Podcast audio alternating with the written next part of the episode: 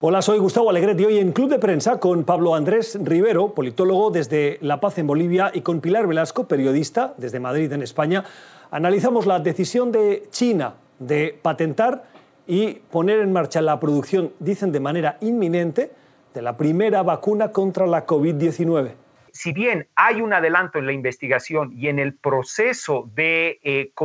de, consolidar las tres etapas que quedan de experimentación, hay 167 vacunas en el mundo que están en curso de investigación, 29 de ellas ya están en fase de evaluación y algunas pocas dicen estar avanzando hacia la experimentación. Eh, si bien hay pasos eh, científicos que están claramente definidos, lo importante eh, seguramente será tener en cuenta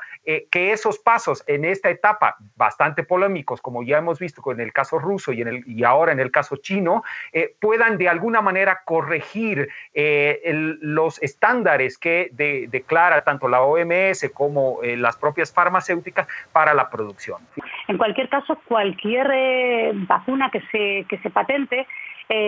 para tener el check-in verde va a tener que pasar, como digo, por, por todas las fases, por todas las pruebas y por el visto bueno de la comunidad científica, de la comunidad científica global, no solo por la de China, no solo por la de Europa, que también está anunciando que, podría en los próximos meses tener éxito, la vacuna que Oxford ya lleva muy avanzada en fase 2 y 3, eh, o Estados Unidos, ¿no? Así que en cualquier caso esas 29 vacunas que decíamos que están en una fase muy avanzada van a tener que,